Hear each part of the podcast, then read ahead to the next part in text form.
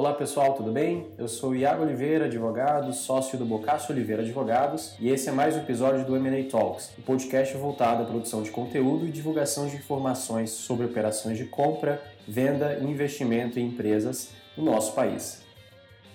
Olá pessoal, todos os ouvintes do M&A Talks, é um prazer estar gravando aqui o episódio número 31, e hoje a gente tem um super convidado, Fabiano André Vergani, que é CEO da Xplay, e o Fabiano vai trazer, é, vai conversar um pouco com a gente aqui sobre um tema que ainda não foi abordado aqui no nosso podcast, mas que é super interessante.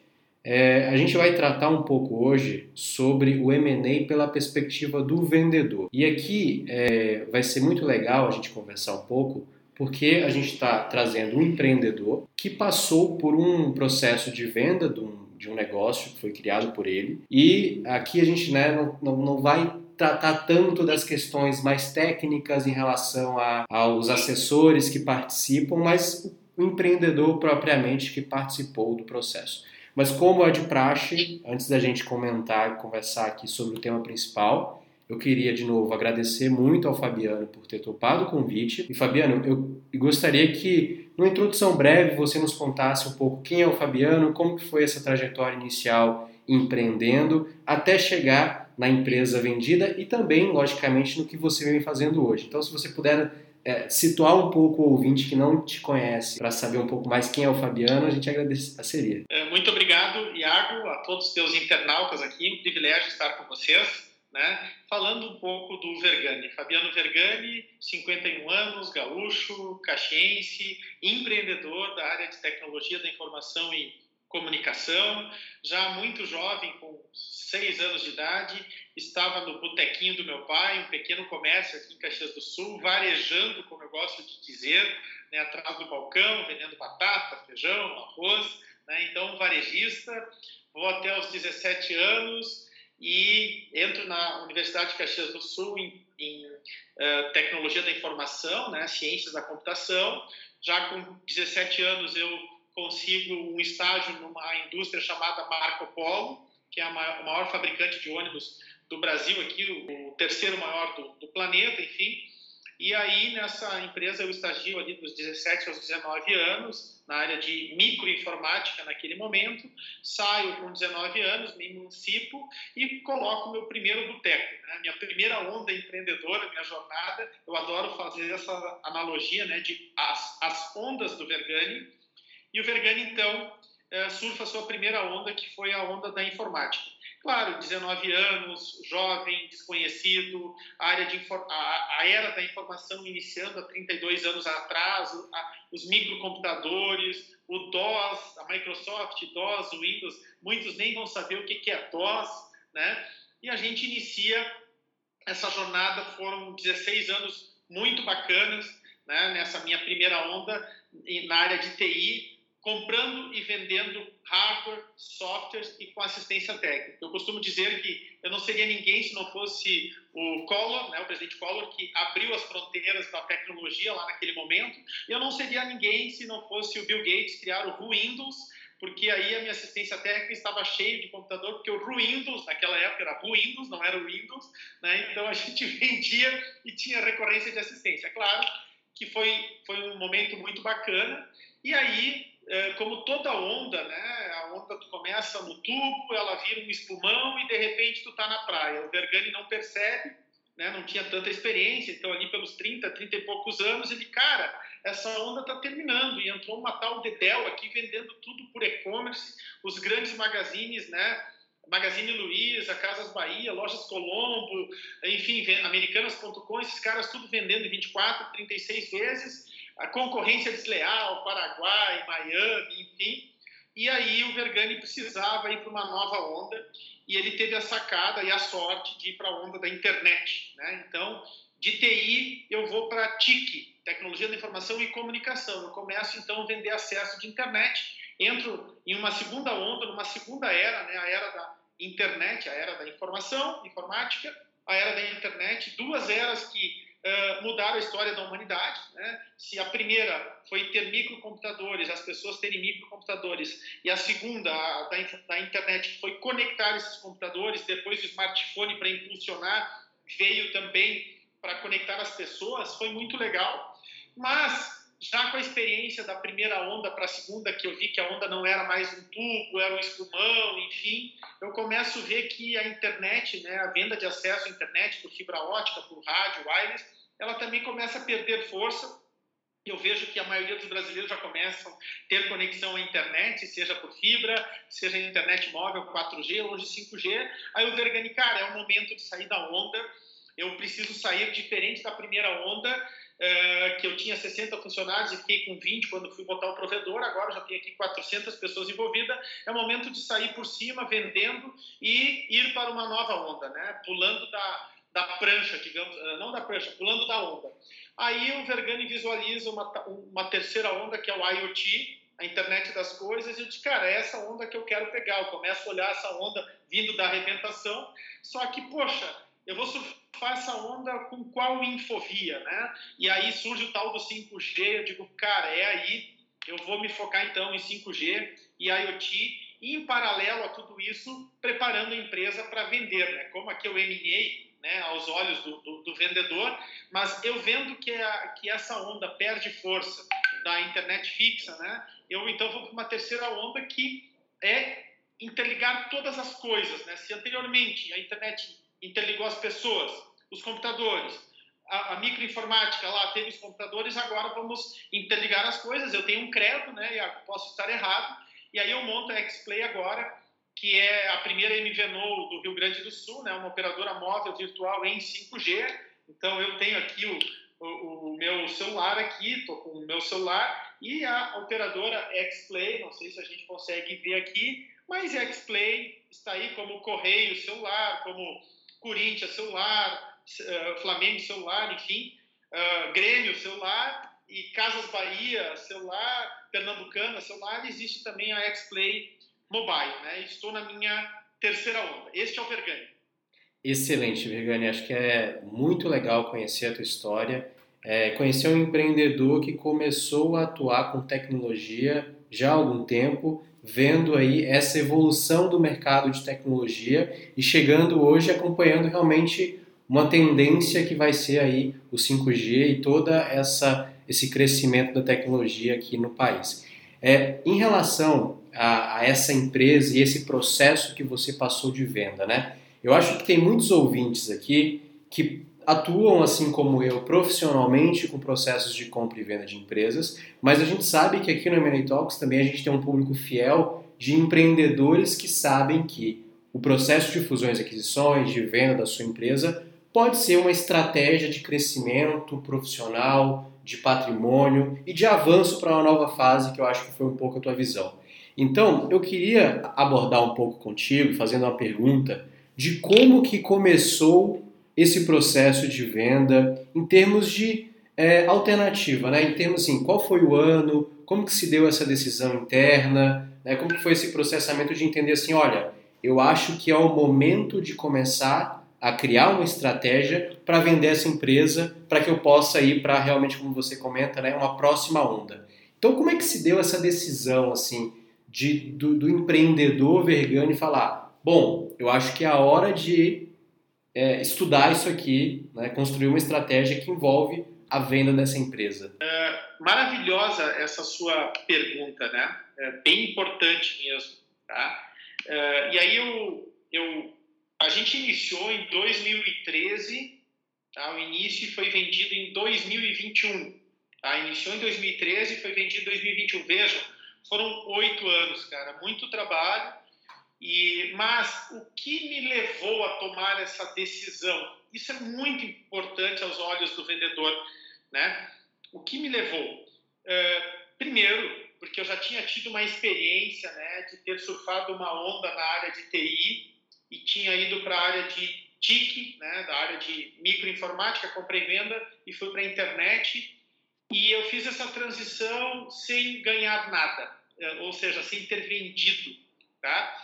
Então eu já tinha tido essa experiência amarga né, de ter saído de uma onda com 60 funcionários, tendo que enxugar, ter ido para 20, né, enfim, e recomeçar. Então uh, a minha experiência né, me mostrou isso. Né, e, eu vi, eu vi players saindo dessa onda na era da, informação vendendo, né? vendendo. A, a Edisa vendeu para HP no Brasil, enfim, players nascendo como a Positivo de Curitiba, Lenovo, a, a, a IBM vendendo para Lenovo. Então, uh, chegava o momento de fazer também esse movimento uh, em internet, porque nenhuma onda é eterna, nenhum negócio é eterno. Ele, ele, ele vira commodity. Quando as pessoas todas têm o produto ou serviço, ele vira commodity. Então, é importante entender quando tem muita demanda, muita procura e quando o negócio já virou commodity. Então, eu antecipei e vi que esse negócio ia virar commodity. Hoje, uma internet é um preço de 100 reais, 110, é um commodity. E os custos todos aumentaram, dólar, eh, sindicato, décimo terceiro, salário mínimo, luz, água, telefone, gasolina, pneu, seguro, tá. Bom, então, isso é importante. A segunda coisa que eu vejo muito importante, tá, Iago, é você, você dono do negócio, o dono. Eu vou usar esse, essa palavra, dono. Quem tu é? Tu é um empreendedor, tu é um empresário. Cara, no meu caso, eu sou um empreendedor eu não sou um empresário. Eu, eu tento ser um empresário, eu sou um empresário esforçado. Eu tenho uma grande habilidade, o empreendedor, ele tem uma grande habilidade de criar coisas e começar algo do zero, tá? Mas ser empresário precisa muito mais conhecimento dos números, muito mais de gestão, muito mais de processo, tá? Eu, eu me defendo bem, Iago, mas eu não sou um especialista em empresário e eu também não gosto, honestamente. Então, no meu caso, eu vi o seguinte: uh, o meu business ele vai virar um grande commodity. E esse commodity ele precisa ser pilotado, administrado por alguém que conheça a gestão, conheça os centavos do negócio, a terceira casa decimal, né? Enfim, com todos os custos. E, e, e quando o negócio sai de valor para preço, tu tem que controlar tudo muito bem isso e tem que ter escala, né? Tem que ter capital intensivo, escala e cuidar bem das coisas. Então eu vi que o meu perfil também não era favorável. Bom, eu poderia trazer empresários para serem meus sócios, eu poderia contratar executivos, enfim, mas eu não quis, né? Porque o, o empreendedor ele tem vários defeitos, né? Vários defeitos. Muitas vezes ele centraliza demais as coisas, né? Enfim, muitas vezes ele diz que é persistente, mas ele está sendo teimoso, né? O empreendedor é mais irracional e o empresário é mais racional. Então, tu tem que entender quem tu é. Bom, entendendo quem eu sou e do jeito que eu sou, né, eu digo, cara, eu preciso ir para uma nova onda, né? Então, eu começava a receber assédios desde 2013, então iniciou-se ali de uma empresa americana nos assediando e eu converso com essa empresa, ficamos quatro anos conversando com essa empresa, era o meu plano inicial vender para essa empresa, uma empresa global de internet por satélite, era uma empresa estratégica a comprar a nossa, porque eu não iria vender 100%, eu iria vender 70%, eu ia ficar com 30%, iria ficar como o executivo da empresa, né, com uma possibilidade de expandir em todo o Brasil, um projeto muito bacana, porém, esses primeiros cinco anos, a, a empresa precisava ter ajuste, Iago.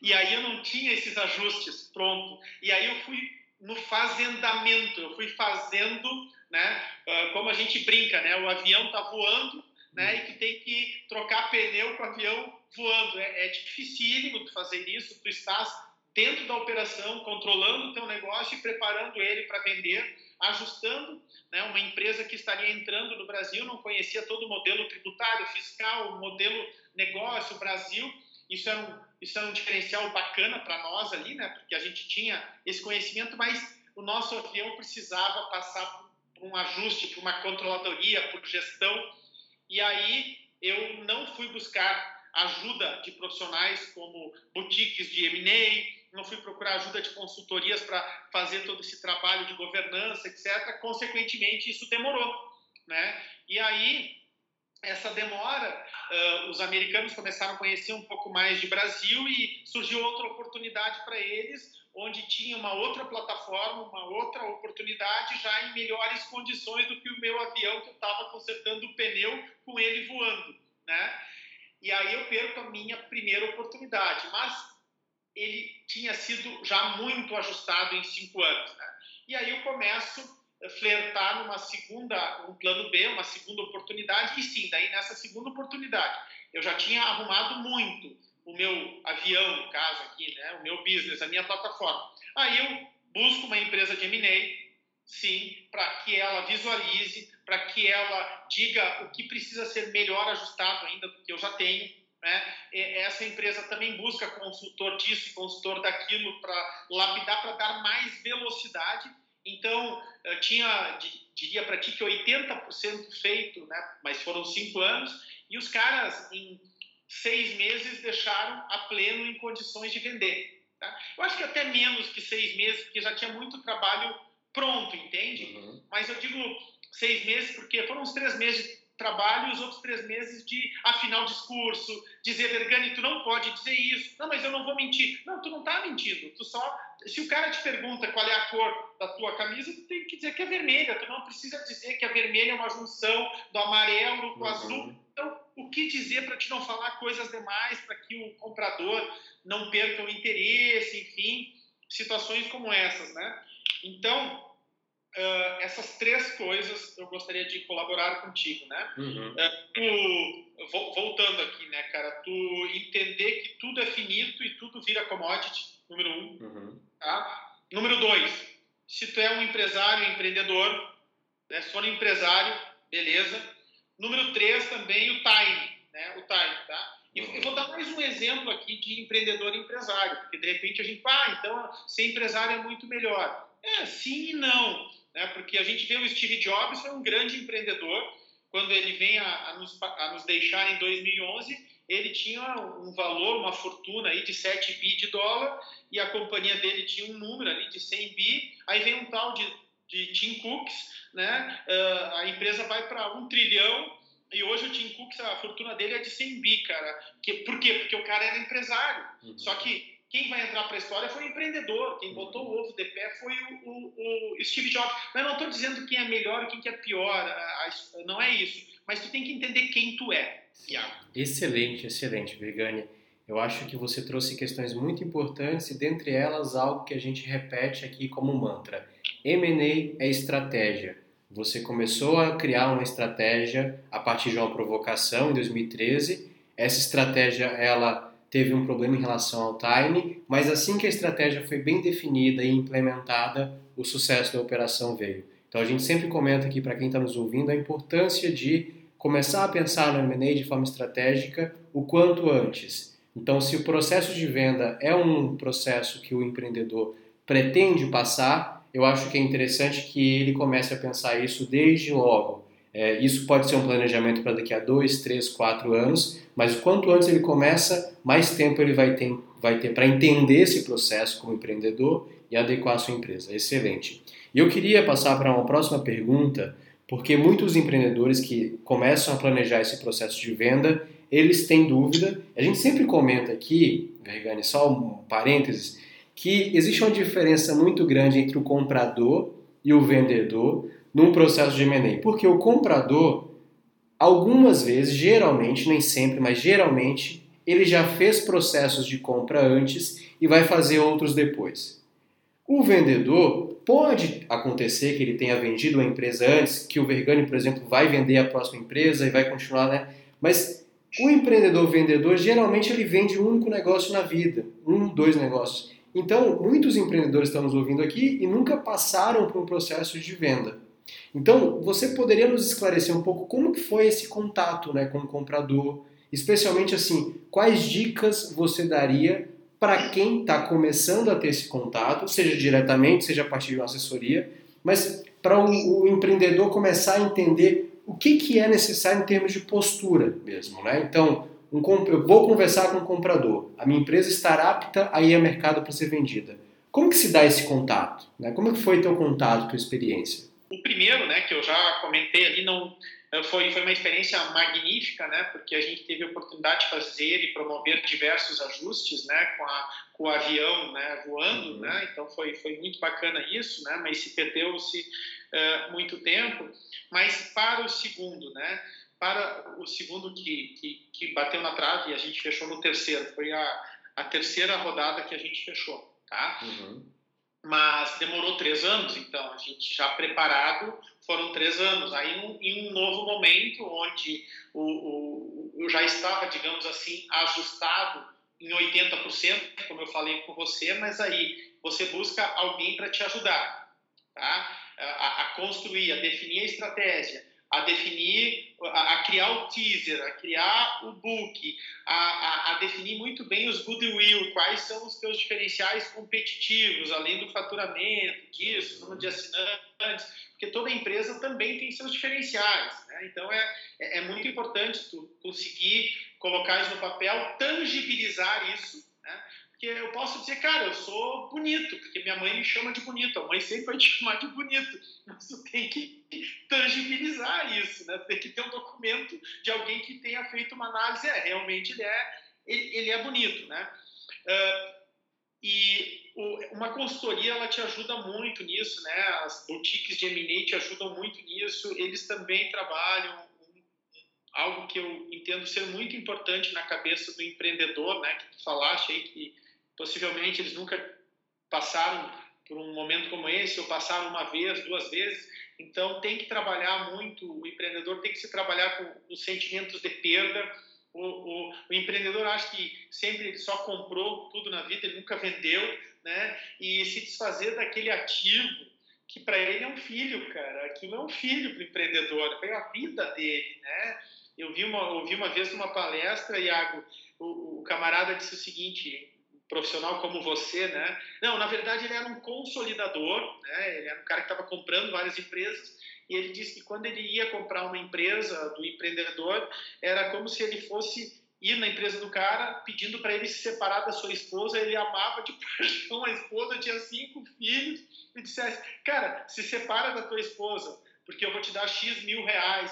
Nossa, isso aí podia ser a morte em vida deste uh, empreendedor. Então o empreendedor ele precisa se trabalhar. Né? Eu me lembro que um psicólogo uma vez me, eh, dessa área né, uhum. me disse o seguinte, Vergani, uh, muitas vezes o empreendedor quando vende ele entra naquela descompressão, né? ele vai fazer uma descompressão na verdade ele está passando por um processo de luto porque morreu uma parte dele, a vida dele. E tem uh, empreendedores que não conseguem uh, separar, não conseguem se desprender né? E, e não consegue separar isso e aí eles atrapalham a negociação. Uhum. Porque eles não gostam de receber críticas, né? E, e, e, então, quando tu estás com um especialista do teu lado te ajudando a vender, né? Esse cara já passou por negociações e ele sabe, né?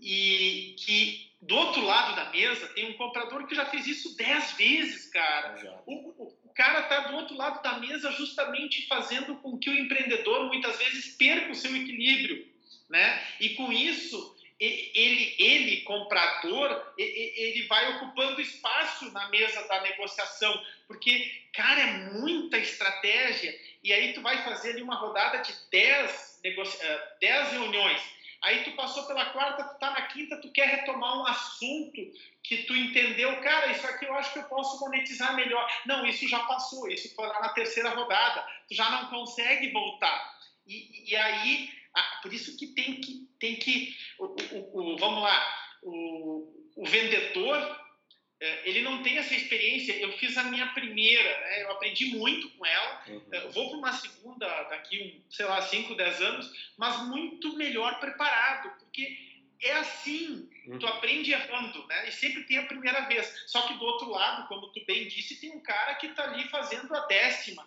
a vigésima. Para ele, aquilo é normal, sabe? Uhum. Ele tem horas de voo, né? E, e, e, você chega numa transação, tu começa a ver ali due diligence, uma diligence. Quem que vem fazer a diligence? É óbvio, cara, que o comprador vai trazer só os fera só os universitários. Aí tu pega um meninão lá, eu tenho hoje 51 anos, mas peguei lá uns meninão de 28 anos, 26 anos, 30 e poucos anos, que tinha estudado nos Estados Unidos, e nisso, naquilo, eles pegam um fluxo de caixa, eles pegam.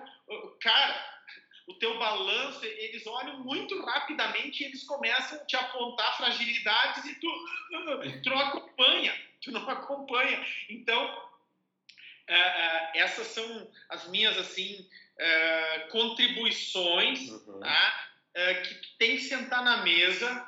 Né? O empreendedor tem que sentar na mesa, ele tem que tá, estar ao lado de pessoas que saibam falar por ele. E se ele precisar se comunicar, se ele não está gostando de como está acontecendo, isso eu fiz tá? na minha uh, segunda para terceira negociação. Eu disse que teve três momentos, né? Uhum. E que eu fiz assim: olha que sacada essa. Eu estava na mesa da negociação em situações que não estavam legais, tá? Só que se eu fosse falar, de repente eu iria prejudicar a negociação, porque eu já tinha errado em outras negociações. Aí eu pedi um tempo, uhum. eu pedi um tempo na reunião para conversar os meus contratados, os meus consultores, em separado. E pediam licença para o comprador e para a equipe dele, para a staff dele. E, e aí eu uh, ia conversar né, uh, com o meu uh, profissional aqui, em separado na mesa do lado de fora, ou do outro lado da rua, da, da empresa, e dizia, cara, tem isso, isso, isso, tu pode falar isso, pode falar aquilo, blá. Então, a pessoa que estava ali me representando, né, ela tinha a técnica e a arte da negociação de um M&A e eu tinha a, a arte do negócio, uhum. tá? Mas não de fazer um M&A. Então, esse casamento, cara, é muitíssimo importante, cara. E se aí, se tu definiu que a tua empresa, vou dar aqui um número, vale 10 milhões, porque tu tem um, um valuation disso, daquilo, daquele olho. Tá, tu tem esse número. E aí, cara, tu fala uh, com o, o especialista, tu não quer pagar aquela corretagem de três, quatro, de seis, cinco, quatro, tu pode negociar com o cara, dependendo do teu ativo, obviamente, né? Dizer, olha, se nós levar de 10 para 15, para 12, eu te dou uma participação, porque a função daquele cara do lado não é destruir o valor do teu negócio, pelo contrário, uhum. é acrescentar, né? Então, é, é, é, é, tem que realmente formar, assim, uma dupla, cara, uma dupla com a empresa de consultoria vamos lá, aquelas duplas de vôlei de praia, né? Uhum. Tem aquele que ataca melhor e tem aquele que defende melhor. Então, um vai ajudar o outro ali. Perfeito, perfeito, Vegani. É, é muito comum é, esse sentimento de, é, enfim, de, de incapacidade de negociação ali direta com a pessoa que está toda vez negociando vários M&As, né? Isso que você traz do papel do empreendedor que efetivamente conhece o negócio. O consultor é, o advisor financeiro não conhece tão bem o negócio, o advogado não conhece tão bem o negócio, quem conhece bem o negócio é o empreendedor. Inclusive a outra parte não conhece tão bem o negócio. Então essa confiança, essa possibilidade de conversa é essencial, é, mas realmente tem questões comportamentais e a gente vê poucos conteúdos sendo produzidos aqui em relação a isso. A gente trata muito da questão técnica do M&A, qual que é o papel do financeiro, qual que é o papel do advogado, mas aqui a gente está trazendo questões comportamentais que influenciam diretamente no sucesso do M&A. Né? Então, foi muito boa essa tua abordagem. E tem uma outra coisa que a gente vê também muito, que muitos processos e estratégias de venda de uma empresa dão errado porque o empreendedor, quando começa a ir para jogo, digamos assim, para a venda da empresa, ele sai dos seus compromissos diários, deixa de fazer aquilo que ele vem fazendo. E, enfim, o olho do dono que engorda o gado, ele acaba sendo direcionado para outro lugar, que é o processo de venda. Realmente, assim, é uma preocupação que tem que acontecer do empreendedor, um compromisso né, naquele processo de venda da empresa, mas quando esse olho é desviado, a gente vê que é, é, o M&A acaba sendo influenciado porque a empresa não performa tão bem. Então, assim, como que foi para você conciliar esse processo de negociação, né, de é, não deu certo com um interessado, vamos para outro, vamos pensar na próxima estratégia, ao mesmo tempo que eu tenho que tocar o negócio, tenho que fazer esse negócio continuar dando lucro, dando resultado, porque se esse negócio afundar, aí que o menino não sai, né? Então, assim, como balancear esses pratos, né, digamos assim? Nossa, essa pergunta é bem difícil mesmo responder, cara. Tá? É, bem, é bem difícil responder eu vou lhe dizer o seguinte, cara. É, vou, vou, usar o exemplo do Pareto, tá? 80-20. Porque, primeiro, os 20% que tu tem que participar da negociação, o vendedor, ele precisa participar da negociação. Uhum. É a vida dele que está aí. Foram, no meu caso, cara, 30 anos, 31 anos, né? Era a minha vida toda estava sendo posta na mesa e ia definir o meu futuro, aquilo ali. Então, assim, ó, eu precisava parar e me dedicar, né? Então, uh, Pareto, 20% é um dia da semana, tu tem que parar e sentar junto com a consultoria que está fazendo levantamento de números, de dados, e eles te apontando onde é que tu está errando onde, onde os números não estão tão bons, onde tu precisa corrigir coisas uh, da tua plataforma, né? Do teu avião, como eu estava aqui fazendo essa, essa metáfora, tá certo?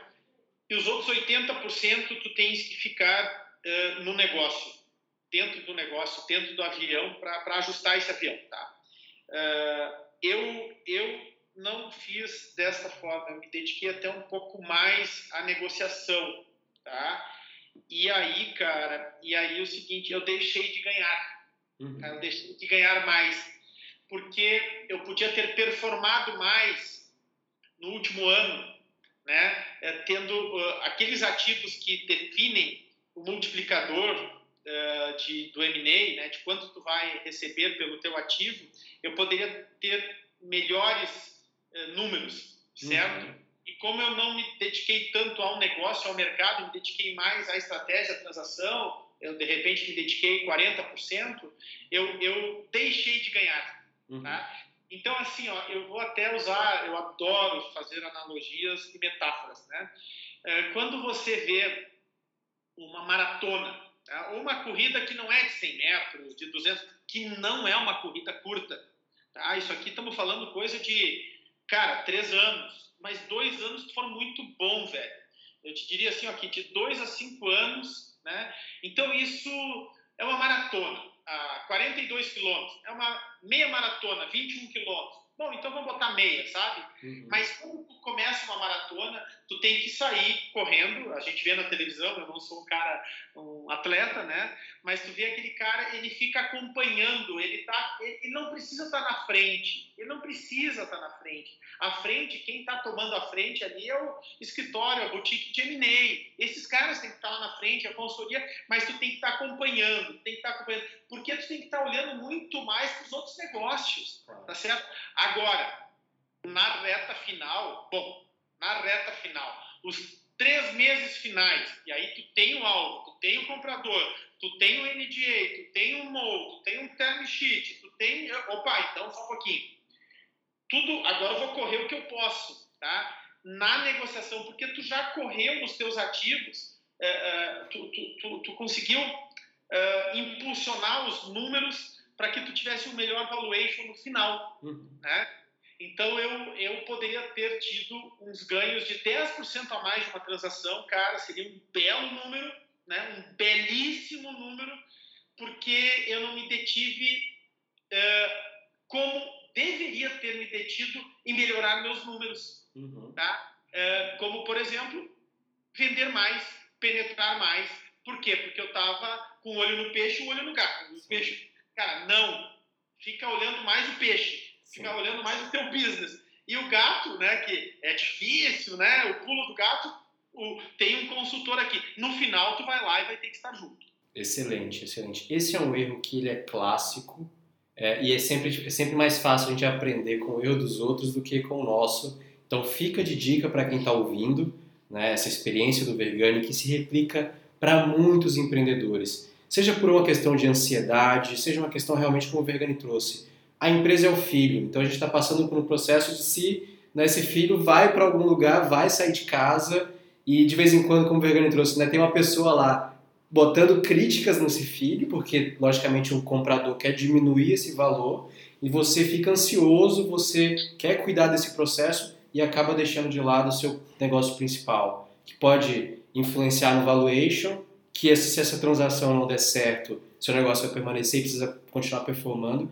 Então essas dicas foram essenciais e fica aqui de recomendação. Mas aqui, Vegano, até para a gente ficar dentro do nosso tempo, é, a gente então ouviu aqui o Vergani, que é um empreendedor de sucesso, que fez um deal de M&A, de venda da empresa integral, né, que saiu da empresa, a empresa continua hoje operando com outro player, mas é, hoje o Vergani já está em outra, outra, outra onda, como ele costuma dizer. É, como última pergunta, Vergani, eu queria trazer um pouco do contexto do pós-venda, né? É, esse empreendedor pós-venda, como é que foi esse teu planejamento né, para esse momento da pós-venda? Eu não sei se foi teu caso, mas é aquela história, né? O empreendedor ele constrói uma empresa, vai lá de segunda a sexta, final de semana, trabalha e de uma hora para outra, logicamente, dentro dessa estratégia, desse planejamento de alguns anos, mas ele vai deixar de ir lá, ele já não vai ter mais aquele contato com os antigos funcionários que podem permanecer, aquela marca, né? O Vergani que era conhecido como o CEO e dono da empresa tal já não é mais esse Vergani, já é outro Vergani. Então, como que foi para você esse planejamento de carreira? Eu queria até trazer um ponto que é mais técnico do jurídico, né? Algumas vezes o empreendedor ele fica contratualmente limitado a atuar durante um período, né, naquele setor. Eu não sei se foi esse o teu caso, mas eu queria que você nos trouxesse um pouco como último insight esse planejamento de carreira. Como é que foi planejar esse pós-venda? Sim. Bom, aí depende muito de cada transação, de, de cada negócio, né? Mas é, eu, a sua primeira pergunta, né? Eu acho que faltou te dizer uma coisa que me veio agora para responder essa última pergunta, tá? É, é, muito importante lá na sua primeira pergunta, é, tu também, eu te disse, ó, eu preciso me conhecer, né? Ser empreendedor, enfim, eu preciso ter esses, essas compreensão, né? Mas é, lá, na, lá no, na, no, início eu tenho que saber, cara, eu quero vender, sim ou não. Também tem esse desafio lá no início. E, e no final, agora, respondendo a tua pergunta, por que, que eu disse se eu queria vender ou não, tá, então eu vou vender e o que eu vou fazer? Tá? Então, se, é, esse é o meu conselho para o empreendedor, o que eu vou fazer pós? Tá? Então, pense também nisso, certo? Eu, eu não tinha como sair do novo negócio, eu estou numa nova onda, como eu falei, chama-se X-Play, tá? Mas ela nas, tinha um nascedouro da minha onda anterior. Eu já estava criando outros CNPJs, né? A ideia era vender o todo, mas então eu dei uma continuidade e, e na minha transação eu tinha colocado alguns pré-requisitos. Eu tinha elencado o, o meu desejo já para o comprador, claro, disse para o meu uh, consultor de disse, olha, querido, eu não quero ficar na empresa. Eu defini isso. Uhum. Eu disse, eu não quero. Teve um comprador que disse, não, eu só compro se o Vergani ficar. Eu não quero. Uhum. Tá? Dois, eu desejo ficar nesse mesmo segmento de telecom, né? no meu caso, de internet. Porém, não em B2C, porque senão não faz sentido também. Vamos se botar no lado do comprador. O cara não é louco, uhum. né?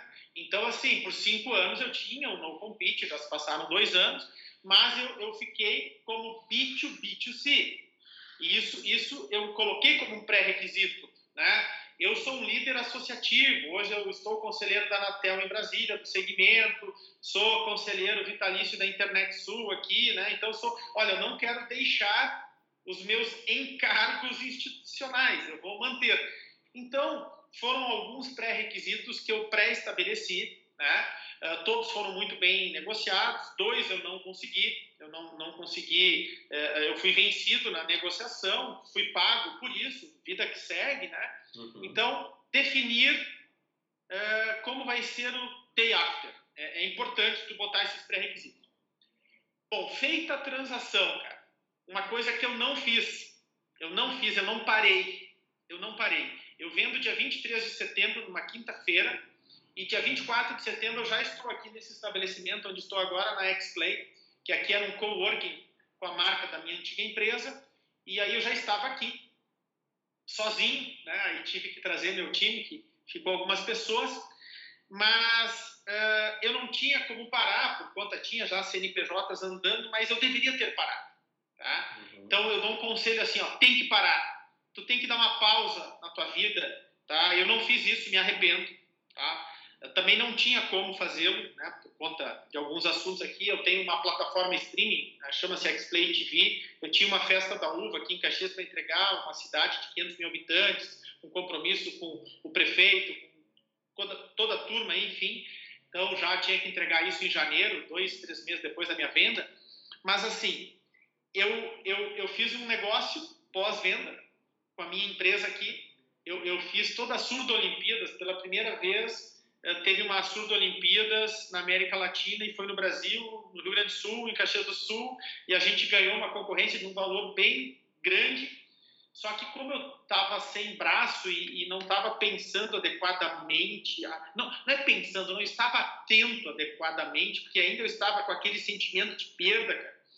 Eu, eu errei ali num contrato, a gente perdeu um dinheiro, uma inadimplência aqui, claro, está no jurídico isso, mas eu avalio depois, até conversando com um amigo que é psicólogo, amigo mesmo, brother mesmo, ele se assim, ó, tu tinha que ter ficado de luto.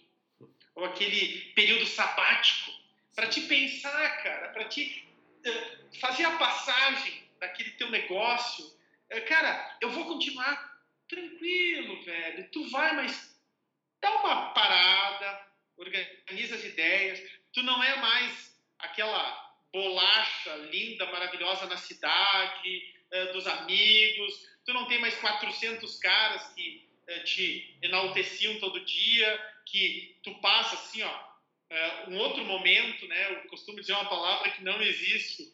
Eu sempre fui um cara que me considerei sempre humilde, tá? Mas uh, vai vir também algumas coisas de humilhação. Eu vou dizer assim, ó, humilde com humilhação vem humildação. Alguns colaboradores que dependiam de ti passam na rua, não te cumprimentam, ou são grosseiros contigo. Tem alguns passivos que começam a ocorrer de pessoas que tu jamais imaginaria, né? E aí tu tem que ter muito equilíbrio, Iago, para te conseguir assim, ó, não perder o eixo. Né? Graças a Deus eu não perdi jamais o meu eixo, né? mas tu tem que estar tá muito preparado emocionalmente. Aí tu precisa desse tempo, cara.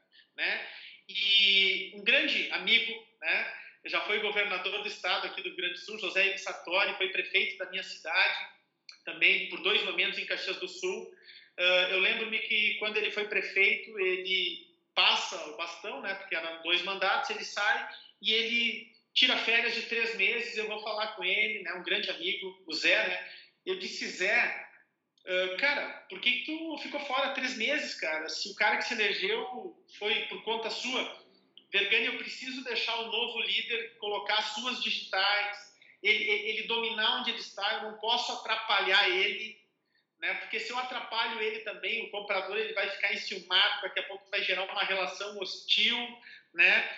Uh, isso quando ele perdeu a eleição, a, a, penúltima aqui no Rio Grande do Sul, ele perdeu para Eduardo Leite, o Zé Satori, José Satori. Ele também sumiu por três meses, deixou o novo governador, mesmo que ele tenha sido derrotado, assumir. Enfim, uh, a vida, a vida, tu tem que entender que as coisas são passageiras. Você fica, as coisas são passageiras, mas concluindo então, Iago, é muito importante tu dar uma pausa emocionalmente para te se reposicionar, entender onde é que tu estás.